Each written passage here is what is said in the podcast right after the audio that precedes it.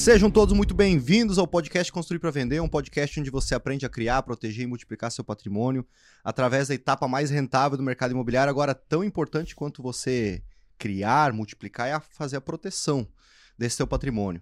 Né? E existem estruturas para você proteger esse patrimônio. É um conteúdo aqui para indo para um próximo nível do nosso podcast, em termos de não de sofisticação, mas sim de proteção mesmo do incorporador. Seja você se você está começando na incorporação, seja se você já está escalando, principalmente para quem está escalando, né? A gente dá nomenclaturas aqui aos nossos, aos nossos ouvintes e também aos nossos alunos e mentorados, né? Aquele incorporador que é um pleno, aquele que fatura 2 milhões de reais, aquele que é um sênior, aquele que fatura 10 milhões de reais por ano, então ele já está com uma estrutura de empresa, ele já tem que se preocupar com outras coisas, né? Ele já tem outros benefícios, outros desafios. O Master é aquele que fatura 10, uh, 50 milhões ano, que é um objetivo nosso aqui, inclusive da CP8 nos próximos anos.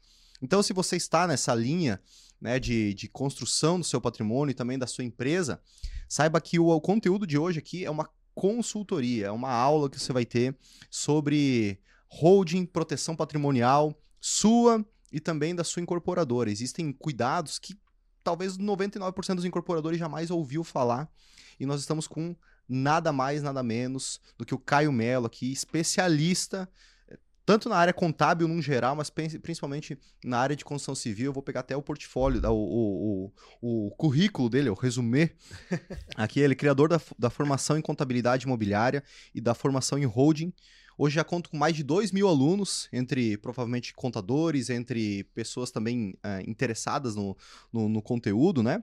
coautor do livro Holding Familiar, da editora Atlas. Poxa, é, com certeza isso aqui. É, não sei se você tem o, a visão do quanto isso aqui ajuda as famílias numa proteção, numa organização, numa, numa sucessão familiar, né? É incrível a gente ver a, a, o impacto disso na, na sociedade, enfim. E também foi um dos coordenadores e fundadores do MBA em Holding do Centro Educacional BSSP. Seja muito bem-vindo, Caio Melo. Tudo bem com você? tudo bom? Obrigado por me convidar aí. Beleza, galera? Sejam muito bem-vindos ao nosso podcast. Já é, já virei aqui da casa também. Com certeza. Bora falar sobre esse negócio porque é importante pra caramba. É um, é um tema que até tem entrado mais na moda, né? A gente tem visto o pessoal falar mais sobre isso. Eu até brinco com o pessoal que, assim, chuta uma moita, hoje cai três tipos de holding, né? holding patrimonial, imobiliária, familiar, veicular, tem tudo quanto é nome, né? Sim. Vamos até falar sobre isso uh, ao longo da nossa Ótimo. conversa, né? Mas eu espero de verdade que seja bastante útil para essa pessoa que está começando a construir patrimônio, que tem que pensar nisso antes de precisar disso. Sim. Essa que é a real. Né? Tu tem que começar a pensar em holding antes de precisar dela. Porque senão muito tu vai estar tá só apagando incêndio, né? Muito bom, muito bom. Isso aí, ó, cola no Caio aí, se você é incorporador, se você está começando, eh, cola no conteúdo dele aí, porque é diferenciado e você vai ter é, muita, muita é, didática, né? Eu acompanho o Caio lá, muita didática na, na, na, apresentação do conteúdo, mas principalmente o que você precisa fazer para estruturar o teu negócio da maneira correta aí. Então não é só abrir a incorporadora e tocar ficha aí pro resto da vida, né? Existem alguns cuidados a mais que você deve é, ter ao longo do caminho. E além do Caio aqui, trouxe dois grandes especialistas na área jurídica, contábil, na área de bate-papo, na, na, área de resenha. Na área de, eu ia trocar uma ideia. Especialistas em groselha. uh, Matheus Servo, e Gabriel Saldanha, oh, olha, oh, sobrenomes. É, porque ontem o Matheus estava usando a minha, a, a minha, foto, minha foto. foto. Tava lá no chat lá da empresa, de repente uma foto minha. Falei, eita. Né? Eu, pens... eu tô pensando em aderir, cara. Eu mandei uma mensagem pro pessoal, o pessoal respondeu na, na hora. hora. Falei, Crise de identidade, cara. né, cara? Falei, Usa o avatar, né? É, quando eu precisar de um negócio rápido, eu coloco a foto do Léo. Acho que teve uma hora que tu me mandou uma mensagem, falei, eita, pô, Matheus Saldanha, a foto do Léo. Falei, caramba, quem que é, velho? Qual, qual, quem que tá enganando e quem? E agora? na dúvida eu respondo, né? É? cima do muro, né? Porque vai que. Quem tá enganando quem? Matheus Saldanha e Gabriel Servo, sejam muito bem-vindos. Valeu, Léo. Como obrigado. sempre aí. Vamos Show demais. E, e, antes de a gente começar o conteúdo mais denso aqui do podcast, também fazer um convite para você que está ingressando na incorporação, que você já é incorporador. Nós vamos ter o CP8 Summit em São Paulo. Vai ser um evento presencial aí no finalzinho de agosto, início de setembro, onde você vai ter uma imersão de três dias com todo o time da CP8, todos os nossos mentorados aprendendo estratégias práticas do que a gente tem feito que está dando certo e o que a gente está aprendendo, que a gente não erra aqui, né? Aqui a gente aprende, né? Na incorporação imobiliária, para você viabilizar seu primeiro empreendimento, para você escalar na incorporação, a gente já fez em 2022 aqui em BC, foi um evento mais intimista com os membros da comunidade, foram 150 membros, foi muito legal. E ano passado a gente fez online e foi muito bacana em dezembro. E dessa vez nós vamos voltar para o presencial aí com tudo. Vai ser um evento mega master lá em São Paulo, incrível, de três dias, numa sexta, sábado, domingo. Você consegue se, se organizar ainda para participar. Eu vou deixar o link aqui na descrição e também QR Code para você garantir sua vaga, porque aqui não é escassez é, só virtual, né? Tem tantas cadeiras lá no, no, local, não tem muito o que fazer, não. Não dá para ir a gente ficar puxando cadeira lá, não cabe mais. Então, assim, as vagas são, são, é, são específicas, né? São mil vagas lá no, no evento e você pode já garantir sua vaga aí na, lá no CP8 Summit, beleza? Simbora então e evento presencial é, é muito incrível, mais cara. legal, né? A dinâmica. O presencial, ele te contamina positivamente, né? Você tá muito. ali, tu tá, tem aquela energia, tu tá vendo mais gente que tá chegando lá, faz toda a diferença. É, o networking, né? Pô, a galera com os mesmos objetivos, né? Sim. Com objetivos semelhantes, é, imersos no mesmo lugar. É, Sim. O, ambien o ambiente, ele é um fator muito importante para a mudança, né? Para o né? desenvolvimento. Né? Exatamente. Sim, é, faz toda... Então, ó, você tá aí, marca bobeira, cola lá, faz o CP8, porque, pô, pelo amor de Deus, né? Boa, bom demais. Legal. Cara, a gente fez em dezembro o nosso. Daí era o Domo Summit, a gente fez a rebranding da marca aí. E aí atrasou uma meia horinha a, o começo, até o, o, time lá organizar a apresentação. E eu tava lá com as, com as TVs do, do, pessoal aberto lá, e cada um na sua casa, cada um confortável, assim, né? e aí tinha um, um, membro da comunidade, né? Eu acredito que seja o. o um dos mais. O mais. Ancião. O ancião, o ancião da comunidade. Da comunidade. assim, seus 72, 70 e 76, pouco. lá. É, assim. 76. Deixou o Célio, Humberto, Célio deve estar tá assistindo o podcast, deixou você no chinelo, Célio. 62 anos, você é um moleque perto do seu Abner. Ag Agnes. Agnes. E ele pegou no soninho lá, né? Porque meia horinha, vou tirar uma soneca aqui, daí tava com a boca aberta.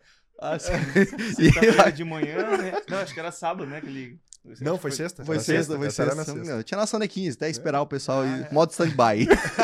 modo avião, né? Ah, esse negócio de online, cara, do monte de aula online para pós-graduação e tal, a gente já viu cada coisa nessas câmeras, rapaz. Olha. E o pior é o que nem vê daí, né? Imagina quando o cara tá com a câmera desligada. É, o que, que tá acontecendo aí? O que o cara tá fazendo, velho? Não, olha, isso aí fica pra, pra pós-gravação, vai. É. Com certeza, com certeza.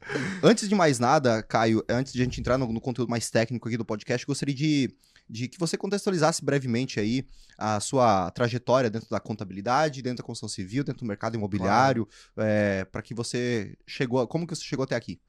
Claro, eu fazer contabilidade nunca foi um objetivo meu. Assim, não, se alguém me perguntasse, ah, Caio, quer ser contador? Ah, tá louco, pega para ti. Né? Sim. É, eu nunca fui bom em matemática. Na minha cabeça, contabilidade era fazer conta. Eu, Pô, eu só sei regra de três, e olha lá. Então, esquece contabilidade. A minha primeira faculdade foi de psicologia. E aí eu fiz psicologia, quase me formei, acabei abandonando por questões né, de família. Sim. E fui. Virei professor de yoga, nada a ver com o negócio, né? Para ver o, o tamanho do rolê aleatório. E lá dentro eu conheci uma, uma colega, a Keila, Keila Og. Ela, hoje, minha amiga, né, a gente trabalha juntos em vários casos. E ela viu em mim o potencial de trabalhar com contabilidade. Eu parei de dar aula de yoga e aí fui vendedor de loja, vendedor de loja de calçadão, outlet da. Pode falar marca? Será? Fica à vontade. É, é, vendedor de outlet da Beagle, depois o vendedor de loja da Companhia do Homem, vendedor de lojas Queires, né, assim, de balcão, né? Em pé. Uhum. E eu assim, cara, eu preciso arranjar alguma coisa que tenha demanda constante para trabalhar, para eu ter uma estabilidade para minha família. A época eu já tinha minha esposa, minha, minha filha era pequena, e, assim, cara, eu não posso ficar dependendo de vender camiseta, de vender máquina de lavar, porque tu não sabe se vai ter, se não vai ter. Total, cara. Vendedor, é. É, eu digo que todo dia ele tem que buscar um novo emprego, né? Ele vendeu, é. no dia seguinte tá demitido, demitido de novo. Ele precisa vender, porque senão ele não ganha, não ganha o, a grana dele, né? Isso aí pra uma família é um, já é um desafio, Sim, né? e aí, imagina... Né, assim, pô, vou conseguir pagar? Não vou. Ficava naquela, né? E aí a Keila lá da época do yoga, ela falou assim, Caio, eu acho que tu tem potencial para trabalhar com contabilidade, eu tô precisando de alguém, porque eu tô grávida, vou ter meu bebê, vou precisar de alguém para cuidar dos clientes que eu tô atendendo e tal. Vamos. Eu assim, cara, sei lá. Aí, né, teve toda aquela análise, decisão, risco. Assim, vou. E aí foi em, em dezembro de 2012, o meu primeiro dia de trabalho na contabilidade. Eu não sabia o que era débito e crédito, o que era simples nacional, não sabia nada disso. Cheguei lá a trabalhar com ela e ela atendia só construtora e incorporadora. Ela tinha uma empresa contábil nichada em atividade imobiliária. Isso não era muito comum, né? nichado, assim. Até hoje não é muito Até comum. Até hoje não Até é, Até né, hoje cara? não é muito comum. Assim, e, e, eu defendo que é um grande diferencial do profissional dessa área, né? Porque todo negócio merece um especialista. Né? Se vocês querem, vocês querem um generalista que entende de, de tudo um pouquinho, ou você quer alguém que entenda em profundidade do que você trabalha, do teu core business, né? Pô, é claro que tu quer um especialista. Então, eu comecei a, a, entender contabilidade dentro de uma incorporadora, era literalmente dentro, a gente atendia em loco. Então, eu aprendi débito e crédito, eu aprendi balanço, mexendo com permuta, com SCP, com SPE, com patrimônio de afetação. Na época, tinha acabado de se tornar vantagem fazer o RET, o regime especial de tributação, que tinha baixado de 6% para 4%. Então, eu fui aprendendo a, a atividade imobiliária junto com a, a contabilidade. E aí, em 2012 que eu comecei, 2013, é, todo mundo que trabalha com atividade imobiliária em algum momento começa a acumular patrimônio para si também, né? Isso é um. Vou construir patrimônio, mas ah, beleza, com o que, que tu vai construir? Com dinheiro, vai para o mercado financeiro, ok, mas vai ter alguns negócios, vai diversificar, mas em algum momento tu vai pensar em ter alguns imóveis que não é para tu ficar comprando e vendendo, é para você ter ali, uhum. para alugar, para você ter para tua família, etc. Então, a atividade imobiliária ela acaba flertando muito com holding, com administradora de bens, com essa estruturação de negócio, com planejamento sucessório. Então, ali em 2013, 2014, eu comecei a ter contato com isso também.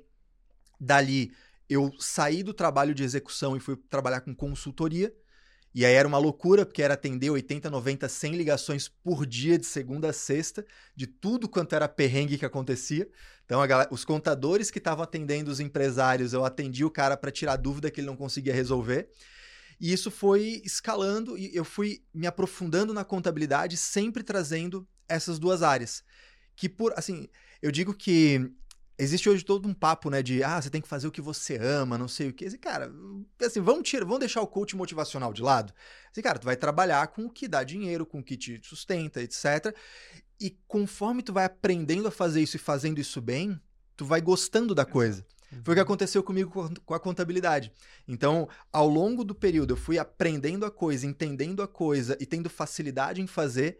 Assim, cara, que legal fazer isso aqui, porque é útil, as pessoas precisam, etc. E assim foi evoluindo.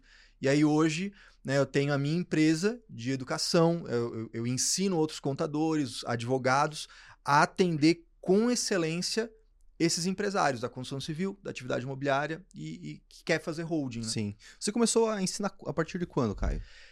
Meu primeiro curso foi em 2015, 2015. de contabilidade, sim, né? Sim. Eu, eu, eu, digo que a, a, narrativa da minha vida ela sempre envolveu educação. Sim. Porque eu já fui vendedor de curso na Microlins. Aí lá dentro, pô, faltou um professor de digitação, eu fui lá dar aula. Ah, faltou Cara, um professor, ah, eu vamos dar um jeito. Eu sempre gostei de entender as coisas para explicar. Sim. Então, toda a área que eu fui entrando e a contabilidade acabou acontecendo isso, sabe, tô entendendo, sei fazer, mas o, o, meu drive ele tá em explicar para as pessoas. Sim. Então eu busquei a consultoria em 2014 e 2015 foi meu primeiro curso. E daí de lá para cá eu não parei. Sim. Pô, que legal, cara. O Caio foi vendedor na Microlins. cara, eu tive também. Eu fui professor da Microlins. Ah, é? é com 17 anos, eh, eu tinha recém me formado em técnico de informática hum. no, no Senai. Eu tava passando na frente, lembro como se fosse hoje. A moça com prancheta, é, provavelmente a, abordando a galera lá, né? Sim. Ó, oh, você. Ah, não vou lembrar, né? O que, que ela, quais perguntas que eu falava assim, ó, oh, moça, eu, eu tô com o meu currículo, eu tava com os currículos embaixo do braço pra, pra logo pra frente uma empresa de informática, de manutenção, e ia passar o currículo lá. Inclusive, fui contratado por, por eles. E ela falou assim: ó, oh, você não quer ah, fazer um curso de informática? Eu falei assim: não, eu sou, eu sou técnico em informática. Ah, é? Então vamos subir para conversar com a coordenadora, quem sabe tem alguma coisa aqui. Subi para falar com a coordenadora como um potencial cliente. Ela, me, ela gostou da minha oratória e tudo, eu saí como professor, cara, no mesmo dia. Juro pra você, no mesmo dia. Daí comecei a. Daí, claro, eles, é, os primeiros dias lá com, junto com outro professor, eu comecei a ensinar. E, e, vender, e vender curso de informática foi numa outra escola que eu, que eu fui também. Então, ah, é, que legal. Muito legal, muito legal. Mas assim, no YouTube você tá desde quando? Cara, eu comecei a produzir conteúdo na internet, YouTube, Instagram. Instagram não, era Facebook, né? Sim. É, foi de 2017 para 2018. Ah, eu comecei a dar curso presencial. Então, a gente tinha, na empresa em que eu trabalhava à época, a gente tinha uma parceria com o Conselho de Contabilidade. E existia um programa chamado PEC Programa de Educação Continuada. Então, eu girava o estado presencialmente, saía domingo à tarde de casa, pegava o carro, ia, sei lá, pro, lá pro oeste, e aí via pingando, né? Segunda-feira numa cidade, terça na outra, quarta na outra. E aí, assim, cara, eu acho que dá para fazer isso aqui para mais gente me cansando menos. E eu comecei a estudar esse negócio de comunicação digital, né? Assim, todo mundo encontrou um Érico Rocha uma vez na vida, Sim. aí começou a entender, cara, eu acho, será que isso aqui funciona com a contabilidade? E eu comecei a estudar ali em 2016 para 2017, 17 para 18, assim, eu vou começar a botar a cara no sol. Né? E aí, de 2018 para 2019 foi onde eu dei o, o ponto vai ser, cara, é, é, é, é, por aqui que eu vou mesmo. Bacana, bacana. E aí comecei a minha presença digital mais massiva mesmo. Eu te pergunto isso porque é, eu fiz um curso com, em 2016, não, 2017 com a, com a Martelene lá em São Paulo sobre SCP. E eu não, eu não sei se eu pesquisei, mas eu não encontrava conteúdo sobre SCP na época, assim, era bem pouco, né? E eu fui te encontrar, acho que em 2020. Falei, pô, cara, caramba, tem no, tem no YouTube aqui vídeo sobre SCP, cara, e, e é assim, falando falando uh, realmente o, o uh, explicando de forma didática, né? Uhum. Então, é, falei, caramba, olha só, tá tendo mais acesso a esse tipo de conhecimento, porque na época eu não encontrava conteúdo sobre SPS, SCP, ninguém conseguia explicar. Eu ia no contador e falava assim, cara, eu quero fazer uma SCP. Não, não, não, não, não, não, não muito complicado. Faz, é, faz uma SPE, filho. Né? E aí, pô, colocar todo mundo na mesma. Ah, cara. É, essa bagunça. é a diferença que faz um especialista na vida Exato. do empresário. Total, assim, total. Pô, lá em 2012, quando eu comecei na contabilidade, é, não vou dizer 2012, mas 2013 eu peguei meu primeiro cliente lá dentro da empresa que eu trabalhava de SCP. Uhum. E era uma SCP que já tinha patrimônio de afetação, já tinha RET, oh, já trabalhava. Com... Não, o negócio ali já. Eu dizer que não, não tinha um dia tranquilo, sempre Sim. tinha uma emoção nova, né? o, o, empresário da atividade imobiliária, eu brinco que ele tem um. Ele, ele sofre de um excesso de criatividade. No uhum. bom sentido, Sim. né? Assim, cara, como é que a gente vai fazer isso aqui? E se fizer isso aqui? Ah, mas eu preciso botar esse cara. Eu preciso não sei o que lá. Puxadinho então a gente vai aqui. criando essas estruturas, né? E, e, assim, ali a gente já mexia com isso. Sim. A minha chefe na época já dava curso de SCP. Ah, legal. Eu já dava depois, ele 2015 e diante também. Só que para ver, e, e aí pro, pro, pra quem tá escutando e vendo a gente aqui, né? Você até pode ser muito bom nisso. Você até pode fazer, mas se você não comunicar e não mostrar, ferrou né? Tu não bota esse oxigênio. Olha só, ao invés de você ter ido lá para São Paulo ver um curso, talvez você poderia aqui do lado ter do visto. Lado. Exatamente. Né? Já, já, acontecia, mas se, se ninguém sabe, sim, como é que sim. como é que vai alimentar, né? Sim, exatamente. E assim, pessoal, a gente vai ter antes de começar de fato o conteúdo aqui que nós convidamos o Caio para vir, é, e já fica o convite para um segundo podcast, mesmo de a gente não ter terminado, né? É, porque esse conteúdo sobre SPE, SCP, patrimônio de afetação, outras estruturações contábeis aí para incorporadores, é um conteúdo riquíssimo de conteúdo de, de, de, temas que a gente pode abordar numa segunda vinda sua. Então já fica o convite aqui para sua vinda numa próxima tá oportunidade. Tá aceito. Tá, tá aceito. Show, show demais. e agora entrando mais no, no, assunto de hoje sobre holdings. Claro. Né, que é um, um assunto que acredito que para muita gente que está ouvindo, está assistindo, ainda falou, caramba, nunca ouvi falar sobre isso, eh, nunca ouvi falar sobre holding dentro da incorporação imobiliária. Uhum. Inclusive, se você está ouvindo, está assistindo, deixa nos comentários aqui, se você estiver vendo pelo YouTube, é, qual foi o qual vai ser, qual foi o teu principal insight em tudo que o Caio vem, vem falar aí durante esse podcast. É, antes de mais nada, então, para para nivelar todo mundo, é importante a gente falar sobre o que é holding, num geral, assim, depois a gente entrar sobre holding imobiliário e, e os claro. assuntos. É, sabe que toda, assim, de, de cada 10 palestras sobre holding, 12 começam assim, Holding vem do termo to hold, que significa blá blá blá blá blá blá. Assim, cara, assim, a gente tá um aqui. slide, pra... né? É, exatamente. né? Aí, ou então, assim, a origem da holding. Ah, porque na etapa da revolução industrial e não sei o que. Ninguém quer saber disso aí, né? Tá. Vamos pro que interessa. Então pesquisa no Google se você quer saber a origem da palavra holding, tá? Vamos lá. É assim, ó, o que interessa? Holding, e aí, desculpa os contadores e os adevas, né, que estão assistindo a gente, querendo valorizar muito o passe, holding nada mais é do que uma pessoa jurídica.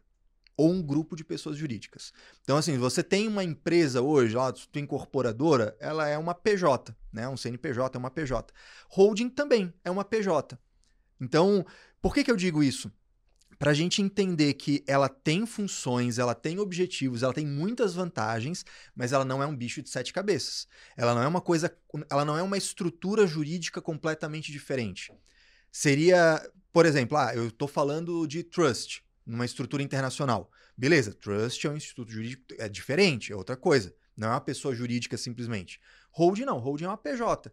É, tu vai ter um contrato social ou um estatuto, tu vai ter um CNPJ, tu vai ter um registro na junta comercial. O que que faz a holding ser a holding? Um contexto. Então, qual que é a ideia? Quando você tem uma operação, e eu vou a partir de agora eu vou usar esse termo, né? Você tem uma atividade operacional a incorporação, o loteamento, a construção, a administração de obra, é, o, a loja de vender calçado, qualquer coisa. Quando tem uma atividade operacional, ela traz risco. Ou seja, ela tem o risco com o cliente, pode dar um problema. Ele tem o risco com o funcionário, ele tem risco com o fornecedor, ele tem risco ambiental, tem risco tributário, risco previdenciário, tem um monte de risco envolvendo ali. A holding, ela aparece como uma outra pessoa jurídica, como outra entidade, vamos usar esse termo, que me ajuda a afastar o patrimônio desses riscos. Então, o conceito geral da holding é a gente enxergar que existem coisas que geram risco, que podem estar na atividade operacional, mas também podem estar na família né? Sei lá, você tem o teu filho ou a tua filha e aí tá lá é, namorandinho, morando junto, aquele famoso namorido, assim, cara, e aí, essa pessoa tá em união estável, não tá? Comunica patrimônio, não comunica? Ou ah, a pessoa que quer deixar claro que a gente está junto. Hoje em dia, né? Nem todo mundo acredita em, em amor, em casamento a, até que a morte o separe, né? Então, ah, a gente vai se separar, será que vai ter direito? Será que não vai? Então, os riscos eles podem aparecer da atividade operacional, eles podem aparecer das relações familiares, eles também podem aparecer do meu dia a dia sei lá, eu tô dirigindo, é, fui para uma festa, não fui de Uber, não fui né, de, de, de, de, táxi, aí tô voltando distraído, sei lá, aconteceu um acidente. Eu tô causando um risco que está muito próximo do patrimônio que eu estou construindo. Então, todos esses riscos, estando muito próximos do patrimônio que eu estou construindo, eu tenho o tal do risco da ruína. Se acontece alguma coisa, uhum. eu tenho que responder os imóveis que eu coleciono no meu patrimônio, os bens que eu coleciono no, no meu patrimônio, isso está muito próximo desse risco? Tá. Então a holding aparece como uma estrutura para afastar isso e criar uma camada a mais de proteção. Esse é o objetivo principal da holding. Maravilha. Nossa, melhor didático do que isso aí, jamais, né? Difícil, né? Não, eu ia, eu ia, eu nunca tinha, eu, eu, também admito que eu não sabia dessa questão do da holding também pensando, digamos, pelo lado do cliente. O que, que eu quero dizer isso? Quando eu vejo, por exemplo, se eu vou comprar um apartamento, se eu vou ver um apartamento, algo do tipo, e vê-se que uh, parte da administradora daquela é uma holding, uhum. também pode trazer então essa segurança para o próprio cliente. Por exemplo, eu sei que se acontecer alguma coisa com aquela incorporadora, com aquele incorporador, eu não estou refém daquele, daquele papel ou daquela pessoa específica assim. Não sabia, cara, não sabia, que legal. É, e é muito interessante porque quando a gente entende o conceito de holding como uma estrutura societária, estrutura de uma sociedade, de uma uhum. PJ, que serve para separar, segregar risco, afastar risco de patrimônio, a gente começa a enxergar que a holding, ela, eu posso ter uma outra empresa, por exemplo, uma incorporadora, que ela faz às vezes de holding quando? Quando ela passa a segregar diferentes obras em diferentes pessoas uhum, jurídicas, uhum, uhum. né? Quando tem uma incorporadora que tem ali suas SPS embaixo, essa incorporadora ela começa a não ter mais obra direta dela, ela começa a ser uma empresa que participa de outras empresas, a SPS, e que cria uma camada de proteção. Da mesma forma, o adquirente, o cliente. O cliente vai olhar assim, pô, quem é que. Como é que tá essa estrutura aqui? Não, isso aqui é uma, uma empresa separada, é uma SPE. Essa SPE, ela não mistura com o resultado das outras. Uhum. Portanto, se uma outra SPE tiver um problema, um embargo de obra, um problema trabalhista, etc., Exato. essa aqui ela está protegida. Uhum. Aí vem uma camada extra que eu posso colocar, o patrimônio de afetação. Pô, se eu tenho uma incorporadora que tem uma SPE e essa SPE ainda tem o patrimônio de afetação, cara, tem duas camadas de proteção, Perfeito, perfeito. né? E eu posso pensar essa holding do adquirente. Às vezes o corretor tá vendo a gente aqui, né? O cara que vende imóvel. Pô, uma pessoa, ó, o seu João, ele vai comprar um imóvel. Vai comprar na pessoa física? Ah, beleza. Mas às vezes ele já tem um recurso. Ele não tá dependendo de um financiamento mais vantajoso na pessoa física. Ou até pode estar, enfim. Assim, cara, o que você vai fazer com esse imóvel? Você vai vender depois? Você vai morar? Você vai deixar para tua filha, para teu filho? Vale a pena trazer isso para pessoa física, pagar o ITBI da compra, Uhum. para depois pensar na tua estruturação de, de, de sucessão, por exemplo? Sim. Ou será que não vale mais a pena botar esse dinheiro na holding e a holding comprar? Porque ele já Uhum. compra estruturando a proteção dele. Uhum. E né? não- Então- essa questão do inventário também, ela não, não passa por isso, né? Exatamente. A gente já começa. Quando a gente começa a pensar em Hum. holding como essa estrutura, e aí a gente pode falar dos objetivos da holding, Sim. que existe a proteção de patrimônio, mas existem outros, Sim. a gente começa a planejar no longo prazo e já encurtar caminhos. Planejamento sucessório é bem interessante, cara. Exatamente. Né? Já- Já avançando nessa parte. Para que, que serve uma holding, no final das Uhum. contas? Eu entendo que a, a principal vocação da holding é proteger patrimônio. Em função de proteger patrimônio, você avança. Você tem o planejamento sucessório, Uhum. que é eliminar ou facilitar o inventário. Toda vez que a gente fala de planejar, a gente está falando de pensar antes de agir. Né? Planejar não é eliminar. Assim, Ah, planejamento sucessório é eliminar o inventário. Não necessariamente. Em muitos casos, eu quero que tenha um inventário para causar uma certa proteção. Só que vai ser um inventário menor, um inventário que não vai ter risco de, de virar um judicial, que vai se Uhum. resolver rápido, Uhum. que já vai estar tudo acertado. Né? Então, é importante para quem está aqui com a gente saber: holding não é sinônimo de eliminar inventário. Pode, pode eliminar inventário, mas não necessariamente. E, e- e ter inventário não significa que o planejamento foi mal feito. Além disso, a holding ela serve para estruturação de negócios. Como a gente está falando aqui, eu posso ter uma holding que vai estruturar um grupo de empresas. Uhum. Imagina que você tem várias empresas, várias incorporadoras, várias SPs, várias SCPs. Eu tenho que ter um setor administrativo para cada uma delas? Contabilmente falando, seria interessante.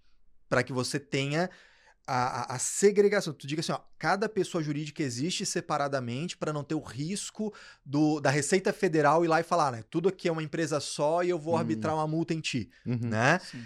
Então é importante que tenha a, a independência. Tecnicamente fala que é uma vida social independente. Uhum. Cada pessoa jurídica deveria se bastar. Só que a gente sabe que não é assim na prática. Né? Você faz uma SPE para uma obra, mas ela não tem um administrativo, um financeiro, não tem tudo isso separado. Então, eu posso ter uma holding que encabeça essas empresas operacionais e essa empresa controladora, ela pode ter o que a gente chama de centro de serviço compartilhado. Ou seja, eu vou reunir numa empresa só toda a atividade meio que vai ser rateado esse valor para as empresas do grupo societário. Então, é também uma função da holding, mesmo não sendo aquele clássico holding familiar, etc, né? Eu vi que essa questão da holding eu tenho hum, conhecimento. Conhe- Conhecimento assim, só de ouvir falar, né? Na, Aham. na época do franchising ainda. Quando eu estava estudando sobre franchising, eu via muito sobre isso.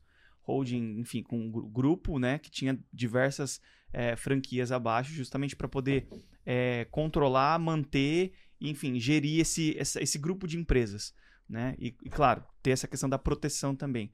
Eh, só que quando a gente fala da holding em si, ela eu, eu vi que na época tipo tinha dois tipos né? Uma que de fato ele ele só protegia e no caso recebia os dividendos ali e a outra ela tinha uma função administrativa de controle como é que é essa, esse- essa questão desses dois tipos de holding não sei se era mista algo, algo nesse sentido Vamos lá. É, eu brinquei ali no início, né? Que chuta uma moita, cai três tipos de holding do, Aham. do negócio. É assim, ah, holding patrimonial, holding imobiliária, holding de participação, holding de investimento, holding controladora, holding veicular, holding médica.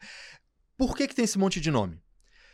Porque ter uma novidade para vender é muito interessante comercialmente. Com certeza. né? Então, assim, se eu falo só holding, primeiro, eu não consigo atacar uma dor específica, um público específico. Né? Então, comercialmente, é interessante eu dar um nome ou um apelido né, para isso, para comunicar mais fácil. E também porque tem o efeito novidade. Né? Por exemplo, há, há uns dois anos atrás, começou a pipocar lá, holding veicular. Oh, que negócio é esse? Tipo de automóveis mesmo ou de é, transição, assim? Não, não de, de automóvel. De automóvel. Né? Então, quando, viu, te, te trouxe a curiosidade. O que, que, é isso? Pois é. Cara. Ganhei alguns segundos para te falar um pouquinho mais sobre isso. Imagina então... tu colocar o teu Corolla numa holding. Pois é, a frota de Corolla. Ah, é outra história, é né? Coleção. coleção. Só uma novidade em primeira, primeira mão, não. Vocês viram que vai sair o 2025 novo modelo? Olha aí. Toyota. O pessoal pega no meu. É Toyoteiro? É Toyoteiro ele? Não, é um garoto propaganda. Corolla. O Corolla, o Corolla 2025 ficou, ficou bonito? Ficou mo modernoso? Porra. A maioria dos velhinhos não vão comprar. É. ontem, Ai, vai ter que tá censurar se, essa parte. Tá se, encaixando, né? tá se encaixando na tua idade já, dos 45 é, anos. Já quero saber da holding, é. né?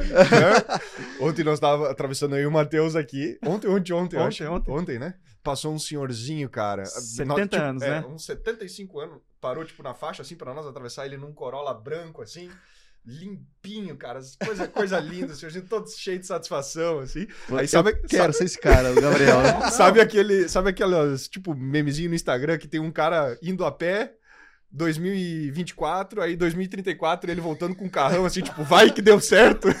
É você. Só falta o cabelo grisalho, Gabriel. Só falta 50 anos nas o, costas. O, o, meme vem pronto, né? Prontaço ali, cara. Mas vamos lá, vamos falar de coisa séria aqui. Holding né, veicular, essa é boa, cara. Então, o que que acontece? Ah, é uma pessoa jurídica que vai receber veículo. Ou seja, tem alguma grande novidade? Não, é um contexto específico. Tá? Então, é, isso acontece muito assim. Essa tal de holding veicular, por exemplo, pode ser o cara que, na verdade, tem uma empresa de compra e venda de veículos, uhum. a revenda de veículo usado, uhum. que na verdade não é holding coisa nenhuma, é uma empresa operacional de revenda de veículo. Né? Só que se eu dou o nome holding veicular, opa! Gourmetizou o negócio. Né? Exatamente, é. gourmetizou. Ou pode ser daquele cara que coleciona veículo. A gente tem clientes assim. O cara tem coleção de Opala, de Maverick, de Mustang, de carro placa preta. Ele quer manter isso, esse patrimônio estratégico separado de outras coisas para proteger. Então, ah, ele quer. Pô, pode ter um risco aqui de acontecer alguma coisa com esse carro. Eu não quero que esse risco contamine o resto do patrimônio. E vice-versa. O resto do meu patrimônio não contamine isso aqui. Imagina, eu tenho lá uma pastelaria, dá um problema na pastelaria, o cara vai lá e penhora o meu Opala placa Pô. preta. Porra, de jeito nenhum. Sim. Então, serve para isso. É nesse contexto que quando alguém fala assim, ah, tem uma holding mista, o que, que isso significa? Na verdade, nada. Termo holding mista costuma significar que ela faz duas funções. É isso. Né? A hold, vamos entender esse contexto. O que é uma holding pura ou holding clássica?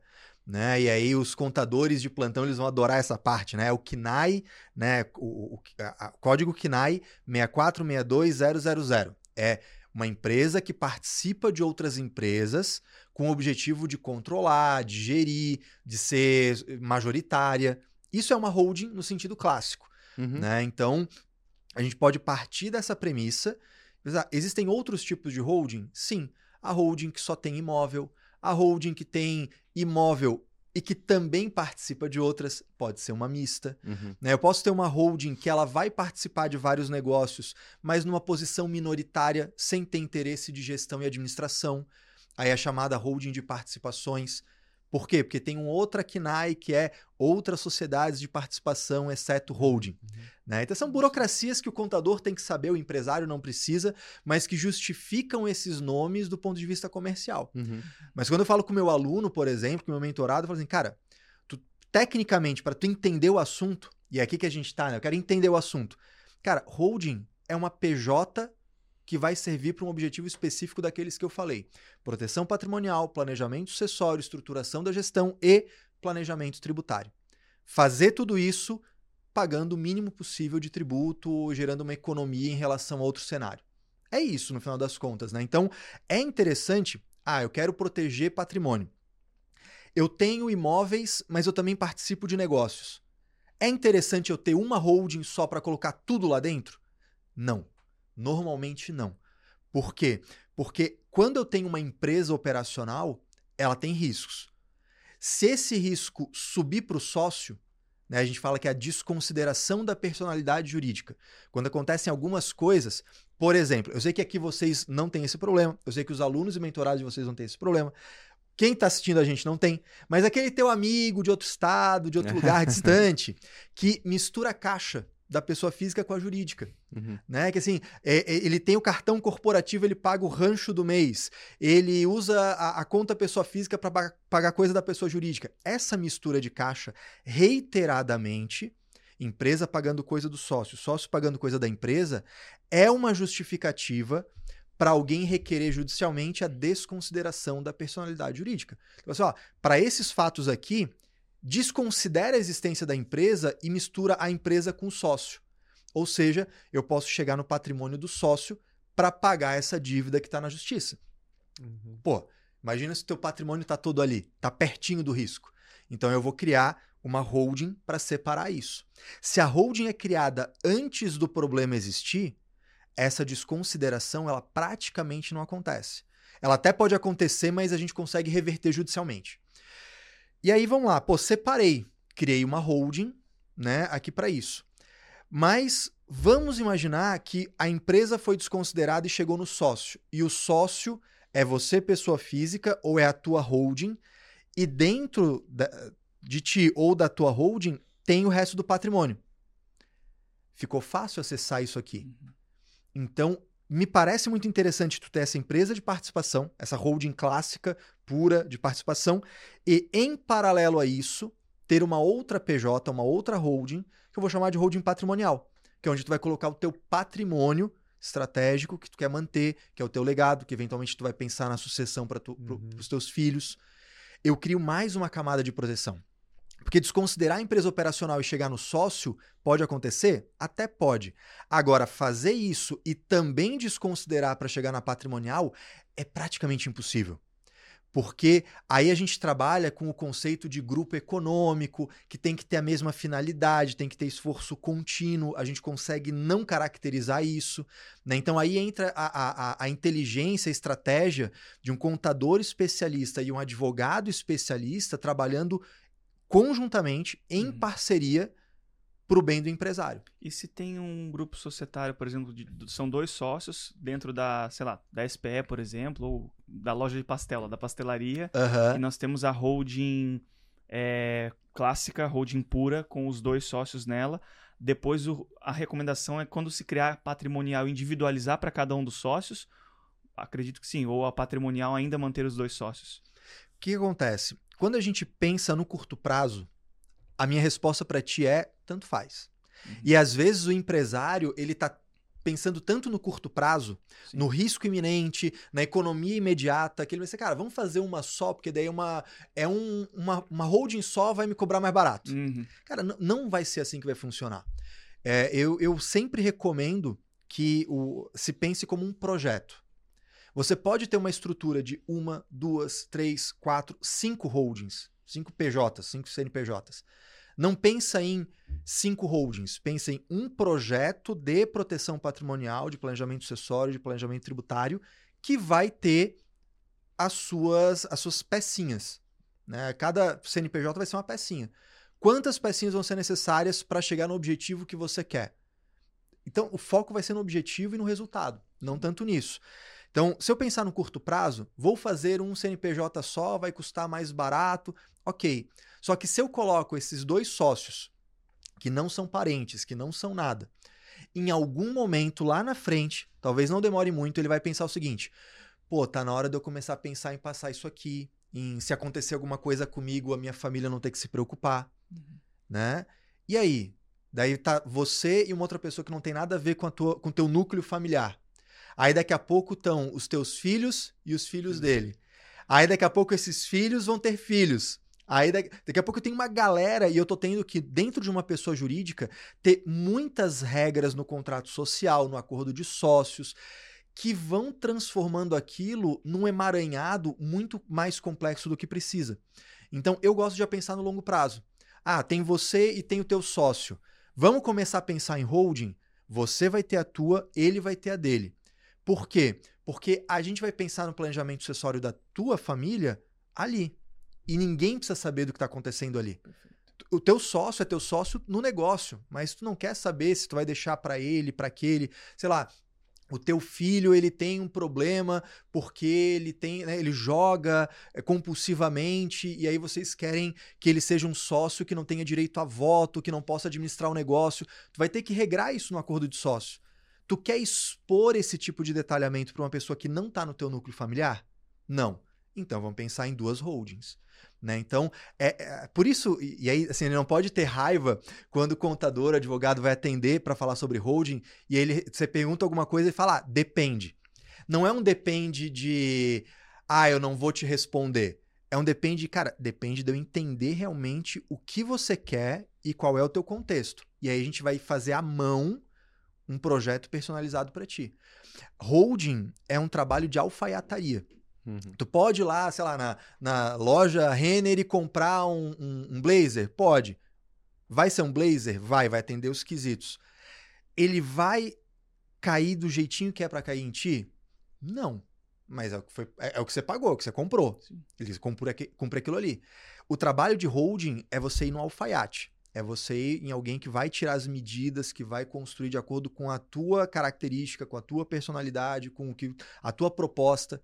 Holding tem que ser feito desse jeito. Senão, vai pagar pouco, vai receber pouco e daqui a pouco vai ter que pagar muito para refazer. Muito bom. Muito bom. Interessante tudo, tudo isso e saber que é, são, são várias estruturas de, de holding, né? E que agora funilando um pouquinho mais para a incorporação uhum. em si, né? Porque a gente já entendeu os benefícios, você já elencou os benefícios, acredito que para quem está ouvindo, assistindo, já entendeu, né? Uh, quais são as principais características da, dos benefícios. Agora, para um incorporador, quando que é o momento de ele. Uh, qual é o momento e qual que seria a estruturação que você pensa para o incorporador é, para uhum. que ele possa estruturar tanto a incorporadora quanto o patrimônio pessoal? Como que você faria? Como que você propõe que os teus mentorados façam com os clientes dele? É, primeiro vamos olhar para o lado operacional. Perfeito. Né? Eu sou incorporador. A incorporação é uma atividade que traz riscos característicos. Quando eu falo que traz riscos, só para deixar claro, assim, toda atividade tem risco. Claro, com certeza. Toda atividade tem risco, né? De repente a pessoa, ah, então acho que eu não vou mexer com incorporação. Não, tem risco tem trabalhista, risco. tem, risco de acidente sempre. na obra, tem risco previdenciário, enfim, tem, tem, tem vários. Exatamente. Vários então, a, a profissionalizar a atividade já afasta alguns riscos, mas não elimina. Claro. Eles sempre vão existir. É, eu, eu entendo que, assim, ó, o melhor momento de fazer holding é quando tu não precisa dela. Perfeito. Então, antes de ter o problema. Mais ainda, se você puder ter a holding antes de começar a ter um volume patrimonial, melhor. Explico por quê. Vamos imaginar o seguinte: tu vai ter uma incorporadora. Incorporadora, certamente, ela vai ser do lucro presumido, raras uhum. vezes do lucro real, porque normalmente não compensa pela margem. Não pode ser do Simples Nacional. Então, o lucro presumido é onde ela está, 99% dos casos, usando ali o RET, o Regime Especial de Tributação, para alguns empreendimentos quando é adequado. É, toda vez que uma pessoa tem empresas fora do Simples Nacional, no meu ponto de vista, ele já deveria, de imediato, não participar como pessoa física, participar através de uma holding, para já criar essa segregação. Então, a holding de participações, vamos dizer assim, eu acredito que a partir do momento que tu tem um negócio que não é do Simples Nacional, é importante que você entre nele como PJ como uma holding e não como pessoa física. Porque mesmo que você não tenha o outro lado, o lado patrimonial, ainda que o teu patrimônio esteja no teu nome, no teu CPF, você já criou uma camada de proteção entre você e o risco da empresa. Então eu acho que isso, pô, tem uma incorporadora, tem uma pastelaria, tem uma qualquer coisa. Se ela é do lucro presumido ou do lucro real, começar tendo uma holding é um ótimo primeiro passo. Ah, Caio, mas eu tô hoje no, no CPF. Constitui essa holding. Né? É, é, esse tipo de trabalho, de fazer essa holding de participações, ele é muito rápido de ser feito. Né? Apesar dele exigir um conhecimento técnico mais especializado do, do contador que vai fazer isso, é um procedimento rápido. É um procedimento que, se não tiver nenhum problema na empresa que existe, por exemplo, a, eu, eu participo de uma incorporadora, mas na verdade não está no meu nome, está no nome de um laranja. Aí vamos ter que arrumar esse negócio. né? A gente tem que falar do mundo real, isso claro, acontece, isso, a gente sim, sabe sim, que sim. existe, né? Agora, tá regular, é você que participa, tá no teu nome mesmo. Assim, ó, em um mês a gente bota essa holding de participações no teu lugar, dentro dessas empresas e estrutura esse negócio tranquilamente. Tu tá com esse negócio feito. E já criou uma camada de proteção que é interessante. Muitas vezes essa incorporadora, conforme ela vai crescendo, ela começa a ter mais de uma obra ao mesmo tempo. Ou começa a fazer ciclos de obra, ainda que seja uma depois da outra, que aí tem aquela característica. A gente pensa muitas vezes na obra como ah, idealizei, viabilidade, peguei o terreno, construí, vendi, recebi. Tá, mas você tem o prazo de garantia, né? Então, aquele risco ele se alonga. Aí você já está construindo outra, vendendo outra, recebendo de outra e uma terceira, e aqueles riscos de obra eles vão se acumulando. Uhum. Né? Então, ter uma incorporadora só também tem esse problema, porque você vai ter uma incorporadora que tem vários empreendimentos, se uma der problema, polui as outras. Então, conforme essa incorporadora vai ganhando corpo, vai ganhando robustez e vai começando a ter mais empreendimentos, convém pensar em essa incorporadora ter uma função de holding, né? E aí, por exemplo, a incorporadora pura, né? Tem lá, KNAI 4110700. Não, vamos também ter a que, que aliás já é um erro, né? Porque ela também tem que ter de compra e venda, também tem Sim. que ter de aluguel, né? Enfim, Sim. isso aí é outra história. Sim. Mas ela também ter atividade de holding. Porque essa incorporadora, em algum momento, vai parar de ter obra nela própria e começar a ter uhum. embaixo dela uma SPE, essa SPE que vai fazer a obra. Uhum. E o que, uhum. que a incorporadora é? Uma PJ que participa de outra PJ. Uhum, Ou sim. seja, naquele momento ela está fazendo a função de holding. Uhum. E aí, olha que legal. A SPE tem o risco dela separado da outra. Essa incorporadora fazendo as vezes de holding está criando essa proteção. Uhum. E essa SPE chegar na incorporadora e dessa incorporadora chegar na holding e nessa holding chegar em você, pessoa física, meu irmão, Assim, eu não vou dizer que é impossível porque aqui é Brasil. Sim. Mas em 99% dos casos não vai chegar. Então, isso, claro, considerando que a gente está falando de pessoas que estão trabalhando direito. Sim. Né? Sim. Porque às vezes a pessoa fala, ah, vou fazer uma holding, vou enfiar o pé na jaca. Não. E assim, não, meu irmão, se chegaram no patrimônio do Eduardo Cunha, chegam no teu também. Exatamente. Né? Então, assim, a, a, proteção, né? né? Desculpa, vai ter que cortar, tirar nome. É, mas assim, cara, se tu estiver trabalhando dentro do que é o razoavelmente o correto, porque a gente sabe que eventualmente tem um pagamento fora da folha, tem, a gente sabe que esse mercado ele sofre para ficar 100% regular. Mas assim, dentro do razoável, trabalhando como é o certo, cara, está criando uma camada de proteção muito eficiente. Então acho que o incorporador, enquanto empresário, ele tem que pensar o quanto antes nesse lado. Agora, vamos para o outro lado, holding patrimonial. Quando que, quando que é o ideal fazer isso? Se eu tiver patrimônio pensando em, por exemplo, alugar imóveis para ter essa renda, a gente pode fazer uma conta, né? É o famoso payback tributário. Uhum. Eu, vou, eu vou calcular, pô, quanto é que vai custar para fazer esse projeto de holding? Mais, quanto é que vai custar para manter essa contabilidade regular? Mais quanto de tributo vai ter, porque eventualmente vai ter o ITBI. Em alguns casos, uhum. alguns municípios a gente consegue não ter o ITBI na integralização do imóvel, né, como a, pela tese da imunidade incondicionada. Mas em outros tem. Aí tem município que cobra inteiro, que cobra pela diferença. Tem uma série, assim, para ter uma ideia, a gente tem cinco horas de aula só para falar de TBI lá dentro da formação. Porque, assim, é uma novela que, quando a gente acha que acabou, começa de novo. É tipo Caverna do Dragão, né? Quando o pessoal acha que tá saindo, a Uni grita lá e tem que voltar, né? Então, assim, é... quando você trabalha com hold patrimonial, você vai pegar todos esses custos e ver o seguinte, cara, tu alugava na pessoa física, quanto tu pagava de imposto de renda da pessoa física? Tu vai ter esse imóvel agora na pessoa jurídica. Tu vai pagar no lucro presumido quanto?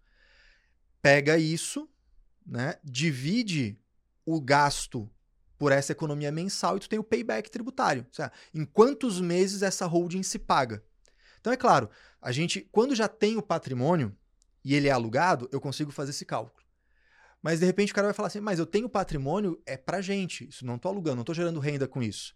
Então a economia ela vai estar tá no risco que deixa de correr, ela vai estar tá no planejamento sucessório. Sim. Daqui a 20, 30, 40, 50 anos, quando for a tua sucessão, quanto vai pagar de TCMD, quanto vai pagar de honorário do advogado, quanto vai pagar de honorário do contador, né? Pô, tabela da, da OAB para fazer um inventário é quanto?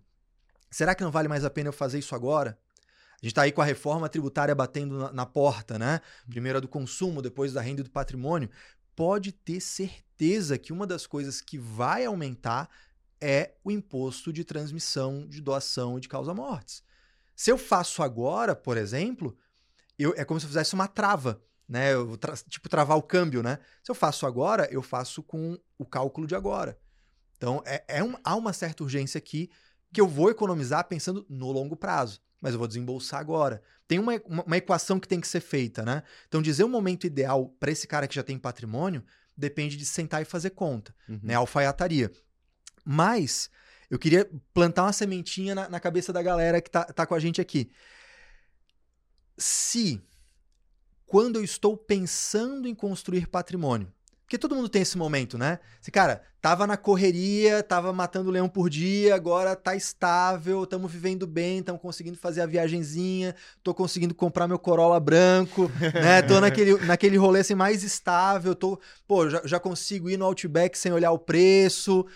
Pô, tá na hora de começar a construir patrimônio.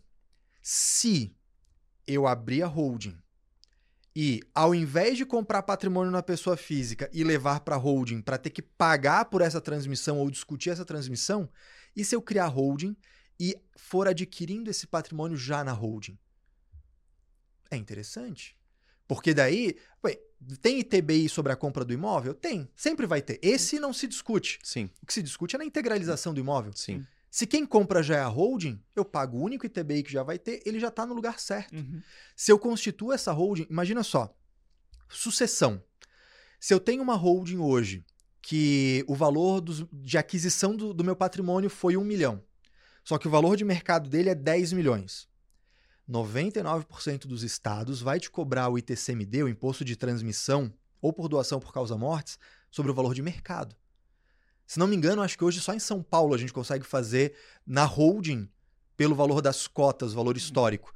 99% é valor de mercado. Então, se tu gastou um milhão para comprar aquele patrimônio, tu coloca na holding por um milhão e você doa a tua holding, tu vai ter que discutir esse TCMD sobre 10 milhões, que é o valor de mercado.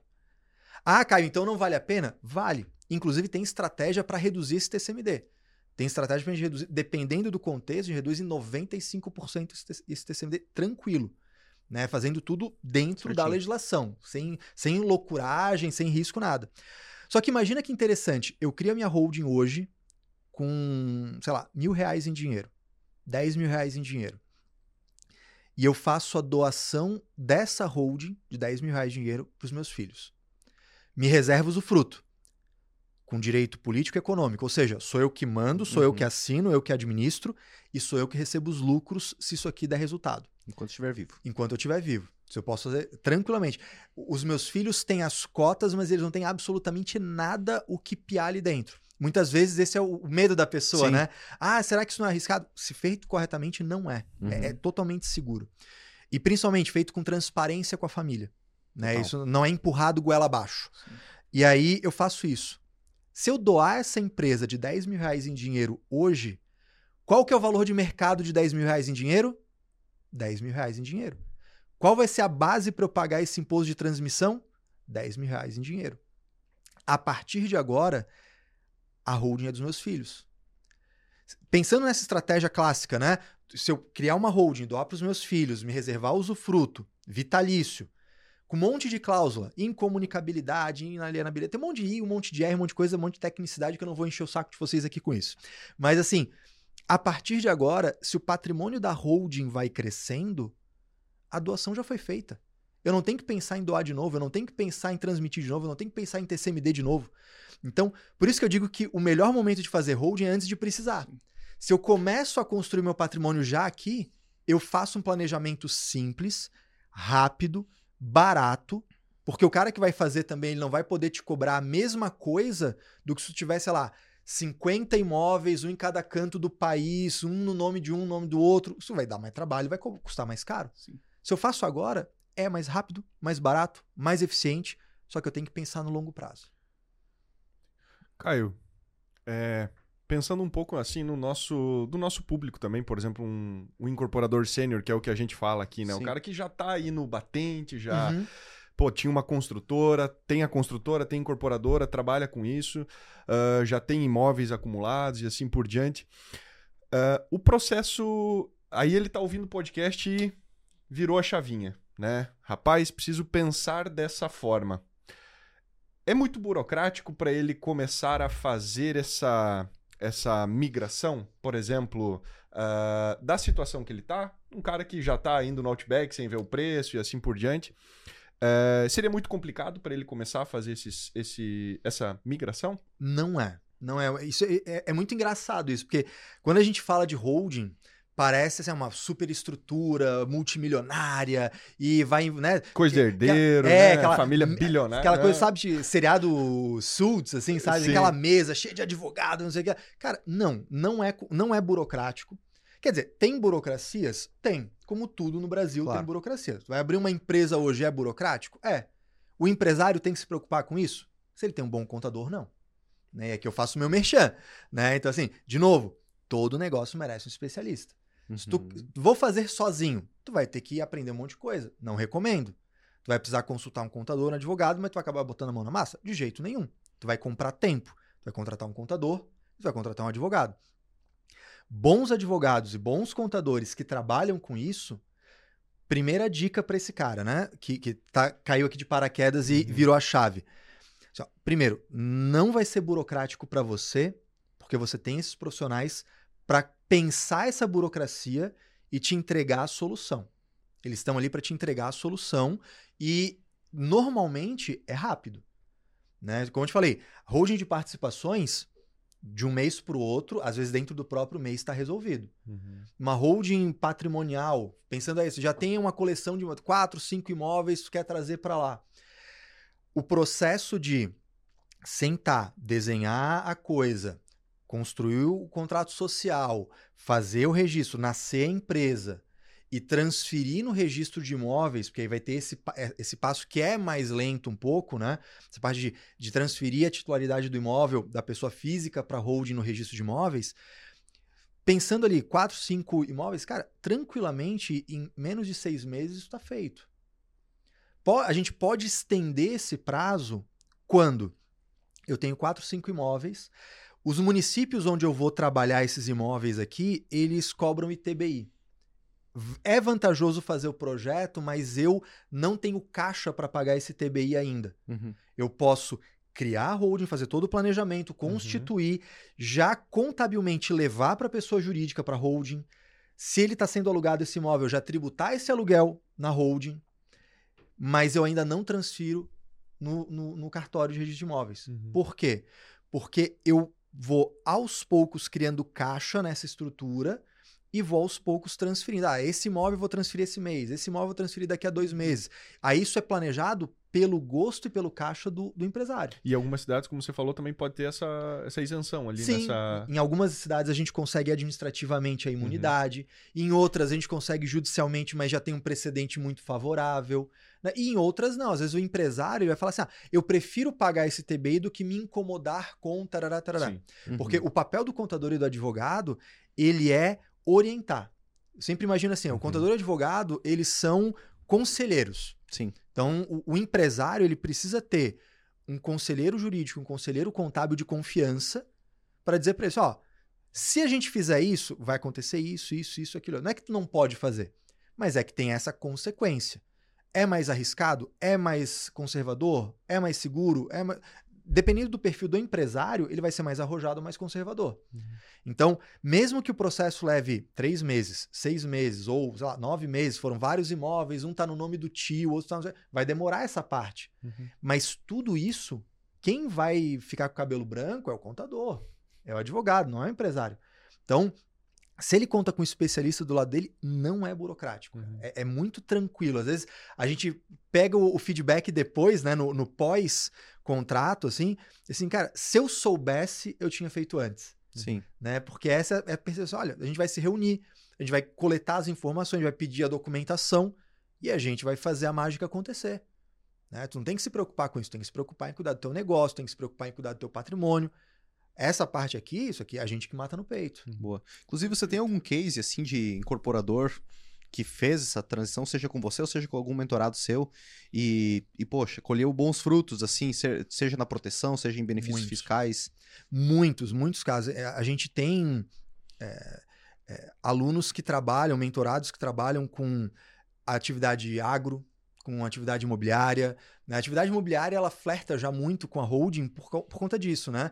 Você já está trabalhando construindo imóvel para vender. Uhum. Você já enxerga que imóvel é um bom investimento. Então, pô, onde é que eu vou botar meu dinheiro? Uhum. Vou botar em imóvel também. É muito comum isso. Né? A gente pode dizer que o, o, os patrimônios no Brasil eles são criados principalmente em cima de imóvel urbano, imóvel rural, é, mercado financeiro né? e diversificar investindo em outros negócios operacionais. Participação de empresas. Participação em empresas. Então, assim, normalmente está nesses quatro pontos, uhum. né? E, e, e, muito em imóvel. A gente tem essa coisa do quem compra terra não erra, uhum. né? E, e, é uma frase que ela é muito real. Pô, nunca tinha ouvido essa, cara. Muito boa. Pô, que novidade! né? Então, assim, é clássica. A gente escuta isso, então é, é muito comum que a pessoa, sei lá, o cara é dentista, o cara é arquiteto, o cara é comerciante, o cara é qualquer outra coisa. Ele constrói patrimônio, isso vem na cabeça dele né? E, e, eu vejo que muito da, da, audiência de vocês aqui também, às vezes, é esse perfil. Uhum. Né? Ele quer ter uma segunda fonte de renda, ele quer fazer alguma outra coisa e ele uhum. descobre ali um, um baita negócio. Né? Então, pô, por que eu vou levar meu patrimônio para deixar de legado para minha família? Uhum. Muitas vezes vai para imóvel também. Então, a gente tem muito esse perfil. A gente tem desde é, clientes que, que, que, são casos pequenos, vamos dizer assim. Tipo assim, ah, a pessoa tem dois, três imóveis que ela aluga na pessoa física e ela descobre que ao invés de pagar lá 22, 25, 27% de imposto de renda, ou muitas vezes sonegar, ela pode pagar 11,33 no lucro presumido numa empresa que gera uhum. também uma economia de, de, de, de, sucessão. Então, assim, o negócio ele já se paga, e, e, eu gosto muito dessa, desse conceito. A holding, de uma forma ou de outra, ela tem que se pagar. Né? Eu não recomendo nunca que o meu aluno, que meu mentorado, ele venda um negócio para ele ganhar. O ganho dele tem que estar tá necessariamente relacionado a ter valido a pena para o cliente. Porque esse, esse, essa pessoa que faz a holding, ela vai virar um cliente para sempre. Porque Exato. imagina só, tu abriu o teu patrimônio, tu abriu o que tu pensa da tua família, tu abriu né, tua vida patrimonial, financeira, econômica para alguém. Uhum. Quem é que tu vai querer que cuide disso a partir de agora? o cara que cuidou disso para ti. Então, assim, cara, tem que ser um negócio bom, tem que ser um negócio que se pague, que vale a pena para o cliente, porque esse cara, ele vai virar teu cliente pro resto da vida. O contador, ele vai cuidar dessas empresas pro resto da vida. Uhum. O advogado, ele vai fazer o trabalho de atualização dos acordos o resto da vida. Tu não pode ter uma relação ruim, desgastada, que tu canibaliza o teu cliente, é, querendo empurrar uma coisa que não vale a pena. E infelizmente isso tem muito no mercado. A gente vê a galera que vende holding é, na base do Ctrl-C, Ctrl-V. Ah, o cara tem um único imóvel lá no, no não sei que lá, faz holding para ele pô, no, no Ctrl-C, Ctrl-V, vende baratinho para tu ganhar na quantidade. Não, cara. Eu, eu pessoalmente, eu, eu tenho muito orgulho de ver os meus alunos crescerem no trabalho com holding, ainda que não tão rápido quanto poderia, mas da forma mais sustentável possível tendo esses clientes, aquele cliente que assim, cara, esse cara nunca mais vai te largar. Porque ele sabe que pode confiar em ti, Sim. sabe? Então, assim, a gente tem muitos cases, desde contratos pequenos, que às vezes vão custar 15 mil, 20 mil para fazer o planejamento todo, e aí esse cara que tem uma empresa e tem três, quatro imóveis, ele tá protegido, já pensando na sucessão, até, pô, casos de o cara que tem fazendas de não sei quantos hectares, que aí tem um patrimônio de 30, agora em novembro, a gente teve um caso assim, um caso real. Uma pessoa que era do agro que tinha lá patrimônio de. girava em torno lá de 50 milhões. E aí a gente precisava dar um jeito nisso tudo. Nossa mentorada foi lá, atendeu esse cara, tá, tá no processo. A, a holding já está criada, está no processo de transferência de tudo. o cara economizou assim uma fortuna, sabe? Fácil ali. E ela ganhou com isso. É, é, sempre esse o jogo. Né? Da atividade imobiliária, pô, tem muitos casos de, de incorporador, de loteador, né? De gente que constrói para vender depois de pronto. Agora, com essa coisa de construir casa geminada, isolada, poder ir pro hatch, isso multiplicou ainda mais. Uhum. Né? E essa galera consegue ser bem atendida em casos que. Eu, eu digo pro meu aluno que assim, para ele é muito bom, né? Pensando assim no, no, no, contador, no advogado que vai fazer isso, uhum. porque ele ganha a segurança, ele ganha a musculatura, mais ou menos com o que vocês dizem para os clientes de vocês, né? Uhum. Para os alunos de vocês. Assim, pô, começa fazendo ali o, o unifamiliar, uma vez, uma por vez, uhum. né? Para você ganhando musculatura, pegando traquejo, daqui a uhum. pouco tu vai dar um salto, daqui a pouco a gente vai pensar no multifamiliar, uhum. né? É mais ou menos isso. Assim, cara, casos simples. Ah, um, cara, um incorporador que ele tem uma incorporadora e uma construtora. Faz uma holding de participação aqui. Pô, esse cara tá protegido. A gente pega, às vezes, caso que dali a seis meses, um ano, aparece um ex-funcionário inventando uma história, bota, uhum. bota no pau, como diz, né? Bota na trabalhista, perde ação porque não tem jeito. Pô, o patrimônio dele tá protegido. Teve um que, que falou, até foi, foi de, um, de um parceiro nosso, que aquele empresário mais linha dura, né, mais antigo. Ah, esse de holding, é, meus, meus filhos estão querendo arrancar tudo que é meu, não sei o quê, não quero saber disso. Todo um trabalho de conscientização, de educação, né, de, de explicar o que, que era, o que não era, de deixar ele confiante de que ele ia ter, né, ele ia continuar tendo pleno domínio daquilo. Ele, uma vez estava conversando com a, com a equipe, né, desse nosso parceiro, e, e ele falou assim, o Renato, que é o, o que atendeu ele, né? Senhor Renato, a melhor coisa que eu fiz foi fazer essa tal de holding. Não foi pela economia. Né? Ele falou assim: ah, a gente economizou dinheiro, não sei o quê. Porque na hora que tá planejando, todo mundo quer saber da vírgula ali Sim. do centavo. Ah, uhum. Tá, vai economizar isso, aquilo, beleza, tem que pensar nisso também. Mas ele falou assim: a melhor coisa que eu fiz foi essa holding, porque eu não me preocupo mais com nada disso aqui e eu posso no final de semana pegar meu neto e ir pro sítio chupar laranja. Cara, isso é é um baita tesão. Assim, é, é, difícil explicar isso. Porque a gente vê, claro, objetivamente, poderia falar de percentual de economia, Sim. podia falar de um monte de ganhos, objetivamente falando, que no curto prazo é interessante. Esse é o meio do caminho, né? É. Tudo isso, né? Mas, Mas o fim não é esse, né? Cara, lá na frente, ó, é, é, um, é um baita tesão para quem trabalha planejando holding ver isso. Assim, é, esse drive ele é muito importante. Tu saber que aquela família tá bem amparada, que se acontecer alguma coisa com esse cara, a, a, ninguém vai ter que ficar se preocupando o que, que é de quem. Às vezes a família vai passar por aquele processo de luto e, e, e ela poder vivenciar aquele luto sem ter que se preocupar em vai pagar o que com o que. Às vezes tem um patrimônio, mas não tem liquidez, Sim. sabe? Tipo, ah, como é que vai pagar o ITCMD? Como é que vai pagar o, sei lá, o velório? Como é que vai transferir? Quem vai ficar com o quê? Uhum. Aí os irmãos que estão naquele momento de luto começam a discutir, porque, ah, porque em 1985 tu levou aquela namorada que o pai não gostava, sabe? Começam uns arranca-rabo. Então, é, é, vale a pena fazer holding pelo lado objetivo, uhum. e a uhum. gente tem literalmente centenas de casos de sucesso dentro da área imobiliária e fora, uhum. mas principalmente por esse aspecto que, cara, não tem dinheiro que pague. É, exatamente. E, e, vem junto, sabe? Com certeza. Cara, ontem, fim de tarde, por coincidência, é, fui lá ver a reforma da, do estúdio da, da minha esposa e tinha cliente dela que é minha dentista. E ela tava lá, é, ela acabou de é, perder a mãe dela, ela e a irmã dela estavam lá olheira, assim, né? E daí ela falou assim: Ah, tô com meu terreno, Léo. Quero que você venha lá. Primeiro para fazer a limpeza dos teus dentes, já faz um ano que você não aparece, né? E, e porque o meu terreno, o que eu vou fazer agora? Só, só eu e minha irmã. É, e, poxa, agora a gente tá com toda aquela papelada, ter que fazer inventário e tal. E aí eu tô querendo vender, aí se tu puder me ajudar sobre isso aí, porque eu, como que eu vou cobrir os custos da, de inventário, custo de tudo, ela tá sem liquidez. Olha só, é. uh, poxa, já tá passando por um, por um um sofrimento ali, o luto da perda da mãe. E ainda tem que se preocupar com isso aí, ainda tem um gasto, tudo, né? Bagunça a vida da pessoa, né?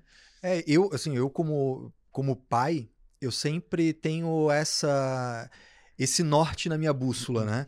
Assim, cara, eu tenho que fazer de tudo para dar uma proteção e uma segurança para minha esposa e para minha filha. Total. Esse é meu objetivo. Exatamente. É o objetivo de trabalhar, é o objetivo de fazer dinheiro, de construir um patrimônio, de, de ter uma, uma reserva de, de, de segurança, enfim, de tudo isso. Dentre elas, assim, cara, e se, sei lá, daqui a pouco eu bato as, as botas? Assim, Ninguém sabe, é, né, cara? Uma certeza é que vai acontecer. Sim. Uma incerteza é que tu não sabe quando, quando vai né? acontecer. Né? Eu não gosto muito de falar de holding nesse aspecto específico, que parece papo de coveiro, né? É, ou é. de vendedor de seguro, né? É, é. exatamente. ninguém Mas, quer pensar no. Ninguém quer pensar. Ninguém quer usar, né? Mas assim, cara, qual, qual que é o melhor momento de tu pensar nisso? É quando. Quando tá tudo bem, né? Quando parece que tá longe. Eu digo parece porque nada me impede de a qualquer momento ter um piripaque. Mas assim, a princípio, eu acredito que tá longe. É. Né? Então, assim, pô, vamos pensar com calma nisso. Vamos começar a organizar? Pô, eu tô com a vida bagunçada, vamos começar a botar as coisas que estão no nome de terceiros no meu nome? Vamos começar a organizar a empresa para ela financeiramente não ser tão misturada com a outra? Uhum. Vamos começar a pensar em ter uma estrutura de uma holding, por exemplo, que me permita é, dizer assim, ó, cara, se acontecer algum. Tomara que não aconteça. Mas se acontecer, tá tudo organizado. Uhum. Porque de uma coisa vai avançando para outra. Pô, imagina só, se essa colega, se essa, se essa amiga, ela tivesse, né, o, os pais ela tivessem feito uma holding, esse imóvel já estava na holding, esse imóvel não estava amarrado com alguém, tá passando por inventário. Ainda que o inventário acontecesse por outros motivos, Sim. o imóvel é de uma pessoa jurídica e continua sendo da pessoa jurídica. Uhum. Se era o patriarca, a matriarca que administrava, destituir um administrador e instituir outro é um processo de uma tarde. É diferente de tu estar tá na mão de um inventariante, de você ter um monte de coisa. Eh, às vezes, pô, tu quer vender esse imóvel que está inventariado, vai precisar de autorização do juiz. Assim, pô, tá tudo amarrado. Não tem liquidez porque não foi pensado nisso. Pô, eu não, será que eu não posso criar uma holding, já levar esse imóvel? É, conforme eu vou tendo lucro, excedente da empresa operacional, eu levo isso para holding, deixo em aplicação financeira que tenha um resgate, alguma coisa de resgate D mais um, para ter essa liquidez quando precisar, que tenha um, uma rentabilidade melhor. Né? Porque também não é só a sucessão, mas é você estruturar o teu patrimônio para garantir essa tranquilidade, Sim. né? Assim, pô, toda vez que, sei lá, que tu sobe no avião, toda vez que tu pega uma BR para dirigir, toda vez que tu vai fazer alguma coisa, tu pensar, pô, se acontecer alguma coisa aqui comigo, será que alguém sabe a senha do banco, alguém sabe não sei o que lá? Então tu vai avançando. Tem uma holding, tu já tem um primeiro passo. Daqui a pouco, pô, tu, tu vai ter esse contador de confiança, esse advogado de confiança. Será que não vale a pena, com, essa, com esses profissionais, você ter um trabalho de, de acompanhamento disso? de ter testamento, de ter um administrador não sócio já a ser instituído. A gente uhum. começa a pensar nessas coisas e, e claro, dá para pensar nisso quando tiver 70, 80, 90 anos? Dá, dá para pensar. Só que aí fica aquele, aquele, é aquele planejamento. Né? Na Oi? pressa. Aí é na é, pressa. É aquele urgência. planejamento a toque de caixa. Né? Cara, vários clientes que a gente escuta isso, sabe? Assim, pô, eu tô com um caso aqui que o cara pô, escorregou, quebrou a bacia, tá no hospital, a gente precisa colher a assinatura dele para constituir a holding a toque de caixa. Putz, tinha um planejamento que dava para economizar, sei lá, tantos milhões, só que eu precisava de seis meses a um ano de planejamento, de, de execução do planejamento. Uhum. Esse cara não vai sobreviver isso, uhum. talvez. Eu não posso fazer. Vou ter que pagar mais porque eu deixei para fazer de última hora, sabe? Então, é, Parece meio que um papo de, de, de, de vendedor de seguro, Sim. não sei o que, de coveira. Pô, mas é que, assim, realmente alguém tem que trazer à tona essa possibilidade. Total, Caio. Total. E assim, é, no começo da jornada, o incorporador tem que assumir muito risco. Tenho falado isso nos últimos dias com, com o time e tudo. Pô, o cara tem que. Ele já tá na merda. Ele já não tem grana. Ele já. Ele precisa construir um patrimônio. Ele precisa sair do zero. Uhum. Né? Às vezes, ou na merda, às vezes, pô, tá num emprego que não gosta, tá num, num negócio que não gosta, beleza. Sim. Então ele tem que assumir risco. Assumir risco do primeiro empreendimento, assumir risco de, de, de construir é, um, um edifício de apartamentos e tal. Beleza. Assumiu riscos. Né, que maiores do que, que ele tinha assim o estômago naquele, naquele momento. Depois ele começa uma transição para mitigar riscos, uhum. não assumir novos riscos, mitigar. Beleza, é controle, é gestão de riscos, é o que, que pode me tirar do jogo. Claro. Qual que pode ser um, um ponto aqui que, uhum. que, ou, que, como que eu posso construir uma antifragilidade nos meus negócios aqui? E a holding é uma delas. Então, assim, não é Sim. é um papo é, de coveiro, com certeza, é um papo de quem está tipo, pensando no seu próximo passo né? Exatamente. Sabe de forma eu, segura. Sabe como que, que eu assimilei quando eu estava explicando? Falei, tá, planejamento resume 100% o que é uma holding. Aí eu assimilei tipo com um planejamento de uma obra. Uhum. Pô, não é, não é bem mais fácil depois tocar uma obra com ela planejada? com certeza. Né? Porque senão vira tudo apagar incêndio. Diariamente apagar incêndio. Tudo é, é um surpresa toda hora. Tudo é surpresa, Sim. perfeito. É. fica muito mais fácil. Então, provavelmente o incorporador, o consultor que nos ouve e tudo mais, é, que teve a sua obra não planejada e tem hoje ela planejada, não é muito mais gostoso? Pensa nisso pro teu patrimônio também, né? Sim. Com certeza. E, e, eu gostaria de entender um pouquinho, já se encaminhando para o final, a questão dos dividendos nessa estrutura toda. Vamos, vamos pensar assim, é, para que quem estiver ouvindo, assistindo, se imagine, né? Você está com você, pessoa física, você tem dois braços, né? Incorporador. Você é um incorporador, pessoa física, tá com dois braços aqui. No braço direito você tem a holding é, de participações, me corrija se eu estiver errado, Caio, é, onde você vai ter a, a, as ações, a participação na sua incorporadora, né? Uhum. E, e, ou talvez até em outros negócios, caso você tenha também. E dali para baixo, dali da incorporadora, que está já num, num, próximo nível, depois, teu, depois da tua mão direita, tem as SPS dos uhum. empreendimentos. Tá, então tá tudo ali na, na, na, direita. E na esquerda você tem a mão, é, na, a holding é, patrimonial onde vai ter os teus imóveis, pessoa física, carro, é, o que for bens da família ou das pessoas que você tem é, abraçando essa holding. Beleza. É, é, mais ou menos essa estrutura? A primeira pergunta é mais ou menos essa estrutura? Isso. Eu, pessoalmente, eu, eu acho que esse é o melhor preset. Eu acho tá. que esse é o melhor padrão de onde a gente vai partir para personalizar. Uhum. Né? Porque, assim, você pode ter uma única holding tendo tudo? Pode, mas aí você tem aquela proximidade de risco que eu comentei que eu não gosto tanto. Uhum. Então essa estrutura ela é simples o suficiente, essas duas holdings que né, vão, vão, vão tocar o negócio, permitem o trânsito financeiro, uhum. permitem a segregação de risco, do meu ponto de vista, bastante interessante.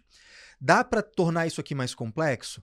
Dá. Dependendo do caso, a gente pode ter outras estruturas aqui. Uhum. Mas é, é, um ponto de partida ponto muito de interessante. Partida. Eu acho, inclusive, quem está aqui vendo e ouvindo a gente é, se chegar né, num, num, num, profissional que não fala com essa clareza, com essa simplicidade que, que tu, tu, conseguiu trazer. Tu, assim, Pô, tu não é contador, tu não é advogado, né? Não trabalha com isso, mas tu conseguiu, ó, eu tenho uma holding que vai fazer isso aqui, uma outra que vai fazer isso aqui. Se começar a dar muito nome esquisito, nome que tu não consegue descrever o que está acontecendo na realidade, ou que não, tem que ser desse jeito e pronto. Cara, sinal de alerta, uhum. né? Porque é, é, é planejamento realmente por demanda. Mas essa estrutura básica que a gente vai partir para construir o, o, projeto com certeza. Maravilha. Inclusive um apelo aos contadores que se tiver algum ouvindo, eu tenho certeza que os teus alunos e mentorados estão muito bem assessorados aí, porque a tua, tua explicação, tua didática tá, tá, tá ótima. Todo mundo vai conseguir entender o português do, do Caio aqui. Mas por que que... Bom, também tem engenheiro também, não dá para tirar. Né? por que que o cara tem que falar de momento fletor, o engenheiro, né? Lá pro, pro cliente, não, porque o momento fletor, aqui a torção, esse cisalhamento... Porra, velho. Só fala assim, ó, oh, o teu prédio vai cair, fofo, né? Se, se você não fizer tal coisa. É. E por que que os contadores também, né, tem assim, tem que, tem que mostrar que sabe os termos técnicos, né? Isso aí afugenta, complica, né? É, inclusive, ao invés de mostrar autoridade, isso aí só gera complicação na cabeça do cliente. Então, Ultrapassa, né? Querido, seja um portuguesinho simples pro, pro cliente, fala uma mãozinha aqui, uma mãozinha aqui, que o cara vai. Fofinho. Fofinho. Fofinho, fofo. Né? Uh, seja simples que o teu cliente vai, vai te abraçar por causa disso. É, né? eu digo assim, o contador ele tem que botar no bolso contabilês e o advogado tem que botar no bolso juridiquês. Exatamente. A gente tem que falar português, a gente tem que falar no, no, como a pessoa entenda. É. Né? Me parece muitas vezes que ou é um excesso de academia, né? Uhum. excesso de, de, de, de, formalidade acadêmica. Né? A pessoa faz muita pós-graduação, mestrado, doutorado e fica naquele ambiente falando é. aquilo. Né? Ou seja, tá faltando botar a cara no sol e falar com o que realmente importa, que Comercial, é o cliente. Né? É. Uhum. E às vezes é insegurança. Uhum. O cara quer parecer. É uma certa soberba, a gente vai falar de uma má pavão, inclinação. Né? Eu quero parecer mais do que eu sou, então eu vou complicar para valorizar meu passe. Cara, o, o, o, maior nível de, de, de, sofisticação é simplicidade, né? Opa. Então, assim, cara, quando eu consigo falar num, numa linguagem que qualquer pessoa entenda, isso gera justamente o efeito que aquele cara inseguro queria. Assim, pô, esse cara é tão bom que ele conseguiu fazer ficar Exato. simples uma coisa que eu achava que era complicada. Exatamente. E não o contrário. Assim, ah, ele tá falando tão, tão complicado, acho que eu nem quero. Uhum. Né? Então assim, tem que ser simples, pô. Tem que falar. Sempre tem um jeito de aproximar do teu público para aquilo ficar claro. Perfeito. Né? Então, e aí eu vou fazer o meu merchan. Se você tem um contador hoje que fala de um jeito que você não entende, eu te indico algum aluno meu ou mentorado meu. Com É certeza. porque assim, eu, eu venho fazer merchan dos outros, eu digo, porque eu pessoalmente eu não atendo mais empresários, né? Eu, eu então assim, cara, eu sou bom em ensinar. Então, Sim. eu vou me concentrar nisso, eu vou Com me concentrar em certeza. ensinar outros contadores, outros advogados, para essa galera atender muito bem o cliente final. Uhum. né? Porque Então tu tem- amplifica o teu impacto, né? Assim, É, porque o meu drive tá ali. assim, eu gosto muito de pegar uma matéria, entender aquele negócio e explicar para Uhum, conseguir colocar em prática de um jeito melhor. uhum. E Uhum. isso é- é- me dá muito mais. É, é muito mais interessante para mim do que efetivamente executar. Sim. Ainda que eu pudesse ganhar mais dinheiro com isso, Sim. né? Enfim, coisa da minha cabeça. Então, quando alguém vem assim, Caio, pô, eu queria, precisava de um contador, Caio, precisava de não sei o que lá, quero fazer minha holding. Eu vou ter o maior prazer de indicar o meu mentorado, o meu aluno, o cara que tá perto de mim, que eu sei que ele, se ele tiver uma dificuldade, ele vai me procurar, Uhum. que eu sei o que, que ele tá aprendendo, né? Eu posso dizer da procedência. Uhum. Né? Então, se tem alguém, um contador aí, que tá falando de um jeito muito esquisito que você não tá entendendo, Pare. vamos conversar depois. Isso. Pare e acompanhe o Caio aí. É, a questão dos dividendos, né? Para Aham. ir para o encerramento, realmente eu tenho dúvida se. Beleza, a SPE lá tá com um empreendimento, um edifício multi- multifamiliar, encerrou a obra, é, vai ter, claro, a, a garantia no pós-obra, que o pessoal fala cinco anos, mas é cinco anos em, em alguns Algumas itens coisas. apenas, não é tudo. É, vai, vai guardar um dinheirinho lá para essas, pra essas manutenções que vão acontecer, 1, 2% do VGV, alguma coisa nesse sentido. É, beleza, aí ele vai receber, ele vai ter, vai, vai, vai calcular os dividendos desse, dessa SPE. Esses dividendos, me corrija se eu estiver errado, eles vão vir para a empresa mãe, para a incorporadora. Uhum. Beleza. Chegou no- nos recursos na incorporadora mãe. Como que a gente faz para ir jogar lá na, na, na holding patrimonial com a menor incidência de tributos possíveis? Perfeito. Hoje, hoje, menores, menores tributos possíveis. Zero tributo. É. Não há tributo sobre isso. Tá? Tem que ficar bem claro que assim, pra, não vou. Ah, vamos valorizar o passe, que talvez. Não, vamos lá. A, a SPE faz o empreendimento. Perfeito. Então, essa SPE tem uma contabilidade, essa contabilidade vai apurar o lucro, né? Vai ter demonstração de resultado, vai seguir por competência, né? Tem o, o POC, né? Uhum. Percentual de obra concluída.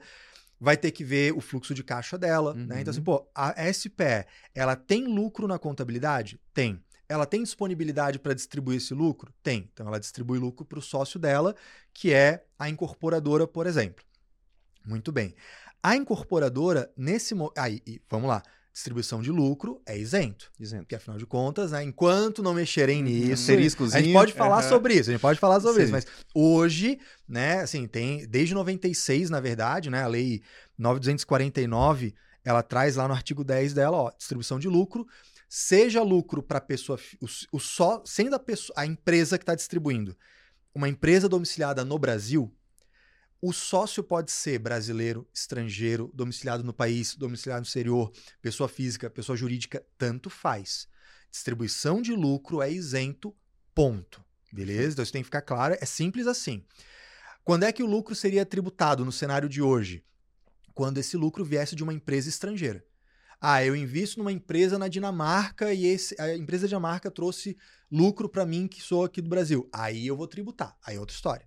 Mas nossa incorporadora é aqui, a nossa SPE aqui é isento. A SPE distribui para a incorporadora lucro Perfeito. isento. Beleza. A incorporadora, nesse momento, ela está agindo como se ela fosse uma holding. Sim. A holding, ela tem uma influência significativa, ou seja, ela tem um impacto na gestão da empresa investida, da SPE. Ela é quem tem o know-how. A Uhum. gente pode até dizer que ela é a controladora muitas Sim, vezes. Sim. Ela é a principal decisora, né? Uhum. É, por que eu estou dizendo isso? Porque o contabilês é coligada, a empresa que tem influência significativa. O que, que é Uhum. ter influência significativa? É quem manda, não é quem manda sozinho. Assim, mas o meu voto tem peso aqui dentro, Uhum. né? Eu não mando sozinho, mas o meu voto tem peso. Sou uma coligada. O que é uma controladora?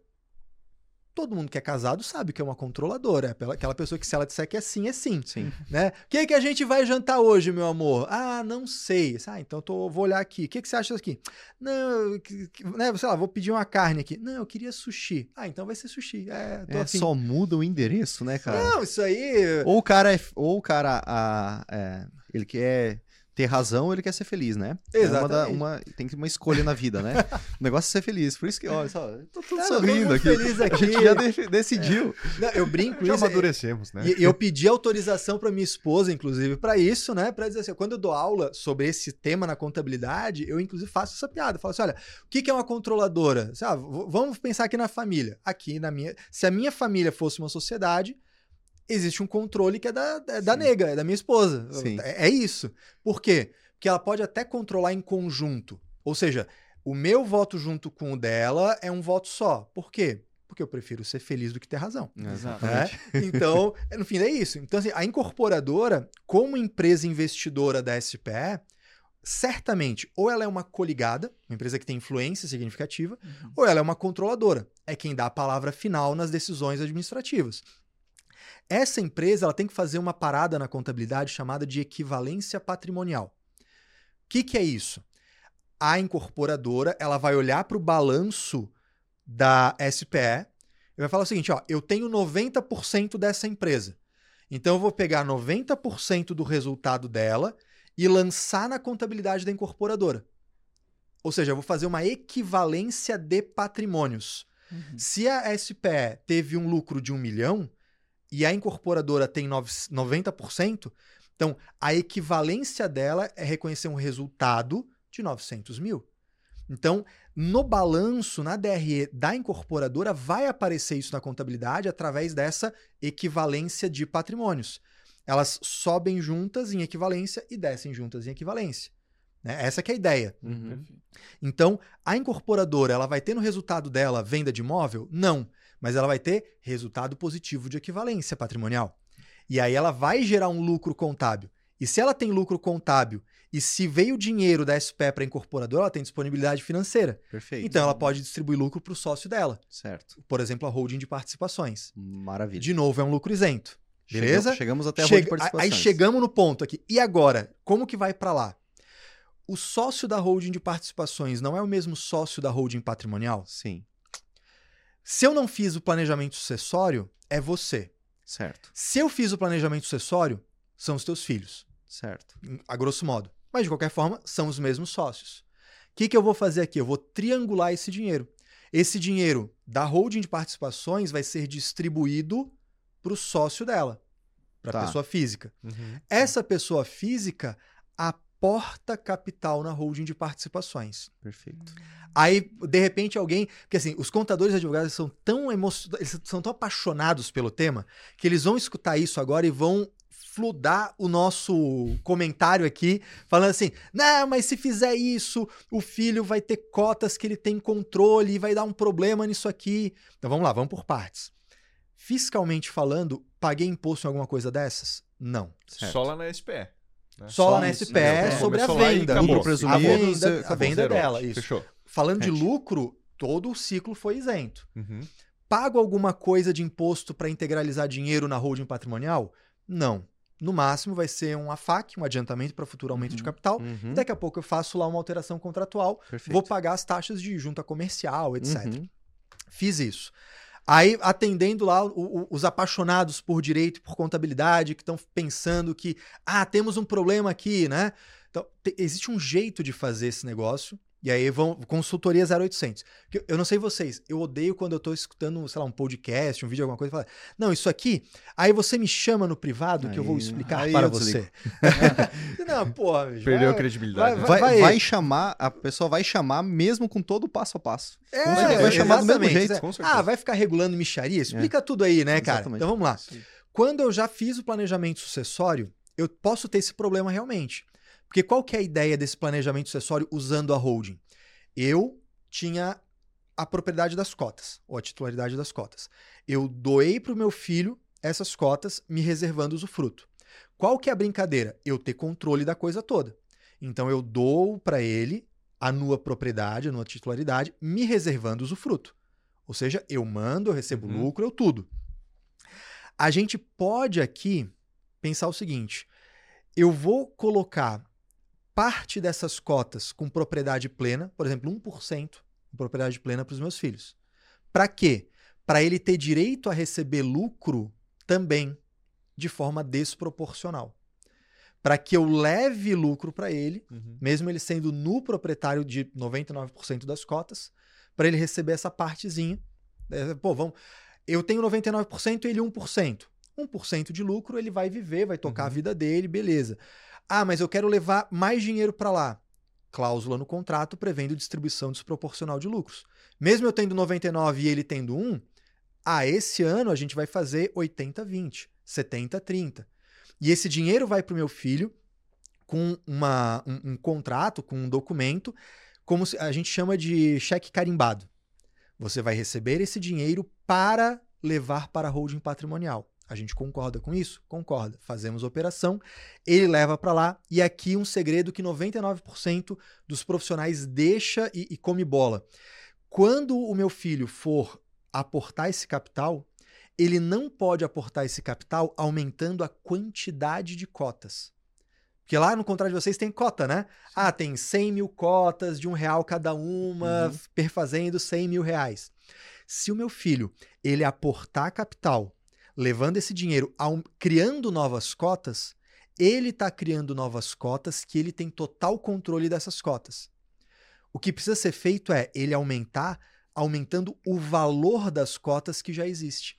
Porque as cotas que já existem foram aquelas que eu doei Uhum. para ele, que eu tenho usufruto, que eu controlo, que tem todas as cláusulas que a gente fez o planejamento. Então, assim, é totalmente possível fazer isso. Eu não pago nada de imposto, desde que eu tenha, de novo, um profissional especialista cuidando de mim. Porque daí, pô, é assim, cara, isso que eu tô falando, Uhum. qualquer contador especialista, qualquer advogado especialista tem que saber fazer isso. Sim. Isso não é avançado. Isso Uhum. é condição sem a qual tu não pode dizer que é um especialista em holding. Né? A partir daí que a gente vai elaborar o planejamento. Perfeito. Né? Então, às vezes tu para na frente de um contador, de um advogado, ah, essa pergunta que tu fez para mim.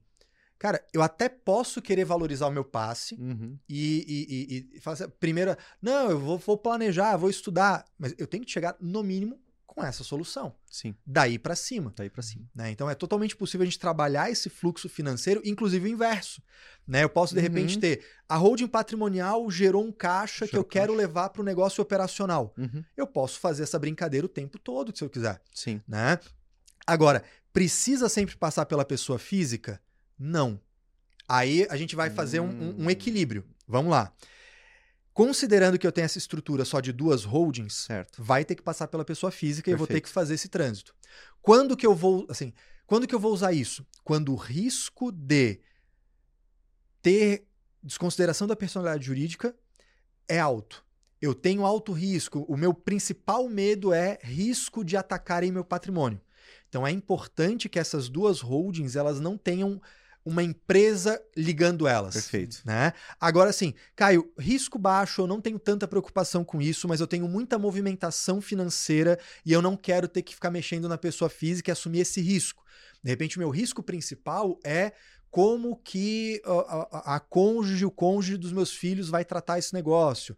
O meu risco maior é a incomunicabilidade dentro da família. Então a gente cria uma estrutura com três pessoas jurídicas Uhum. a holding de participações, a holding patrimonial e em cima delas uma holding zona, uma holding mãe, vamos chamar Uhum. assim, que vai ser a dona das duas holdings. Porque daí eu faço a triangulação desse dinheiro mexendo Entre entre, elas. empresas Entre empresas. e a família tá só nessa holding zona mãe que não precisa mexer nada.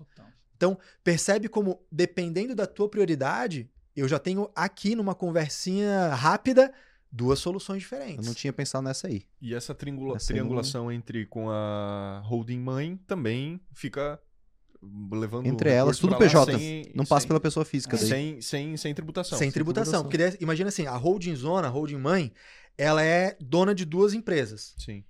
Eu posso receber lucro de uma e aportar na outra? Uhum, Posso. uhum, Então, de novo, recebi lucro, lucro é isento. uhum. Eu tenho dinheiro. Eu posso pegar esse dinheiro e botar num negócio meu? Posso. Para eu botar isso, a FAQ, Uhum. alteração contratual, tudo certo. Porque esse, cara, pode ser uma preocupação de um incorporador que tá executando. Putz, aí se eu vou ficar fazendo essa, essa migração, eu vou ter essa tributação sempre para tirar da minha SPE que eu tô Sim. fazendo para levar lá para minha patrimonial. Não, você vai ter o custo de estruturar uma holding e Isso. depois você tá garantido Isso. com um asterisco, É. né? Que não vai ter essa tributação. Ou seja, não precisa ter essa preocupação. Porque tenho certeza que passou na cabeça do- dos Sim. incorporadores de que ele vai ter Sim. essa, Total. esse, essa, enfim, E é, e é importante saber que isso é simples. Isso é, é, tranquilo de acontecer no dia a dia. Sim. Não é uma coisa assim, tipo, ah, meu Deus, eu estou no radar da Receita Federal. Não. Uhum. Vai estar no radar da Receita Federal se está fazendo isso por debaixo do pano, recebendo dinheiro vivo, levando para lá e lançando como suprimento de caixa. Esse é o problema. Uhum. Se você faz isso do dia a dia, tá tudo certo, isso é normal, isso é habitual. Sim. As grandes famílias, os grandes empresários do Brasil trabalham com Sim. imóveis direto ou indiretamente, uhum. né? E, e, vamos falar desse asterisco, que assim, é rapidinho, né? Eu sei que a gente está estourando Sim. aí. É, muito a gente fala da reforma tributária, reforma tributária. Perfeito. É, eu acho que, claro, a gente não sabe o que vem por aí, uhum. né? Porque a gente tem uma reforma tributária em fases. No momento que a gente está gravando isso aqui, a gente só tem uma emenda constitucional da fase de consumo. A gente não tem nada publicado ainda sobre renda e patrimônio, uhum. né? Que é onde aparece, por exemplo, a distribuição de lucros. Sim. Mas eu acho que tem algumas coisas que podem deixar a gente com um olhar de esperança, uhum. tá? Não esperança de que o, o político vai ser benevolente com, com, com o contribuinte. Não.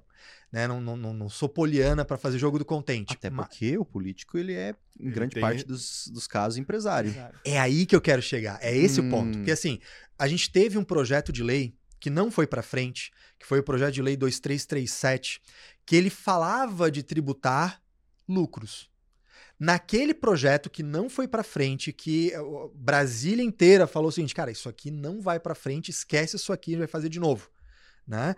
Naquele projeto que já era muito ruim e que não foi para frente, pelo próprio governo, pelos próprios políticos que também são empresários, estava prevendo o quê? Distribuição de lucro vai ser isento? Não, vai tributar porém tinha uma brecha. Se esse lucro for usado para alimentar os negócios do grupo econômico, uma coisa compensava a outra com crédito não tinha efeito tributário. Então, naquela época, com aquela redação que era muito ruim, que não foi para frente, ter uma estrutura com holding já valeria a pena porque deixaria de ter a tributação quando chegasse na pessoa física. Uhum. Ou seja, já era uma estrutura interessante, mesmo numa, num ambiente extremamente desfavorável. E aí eu pensei, cara, como é que vai ficar nessa reforma tributária? Primeiro ponto, ninguém sabe. Agora, quando a gente fala de consumo, ah, porque vai ter uma alíquota para todo mundo, porque vai ter não sei o que lá. Na própria emenda constitucional já tem a previsão de que uma lei complementar vai ser publicada e nessa lei complementar vai ter um tratamento específico para operações com imóveis.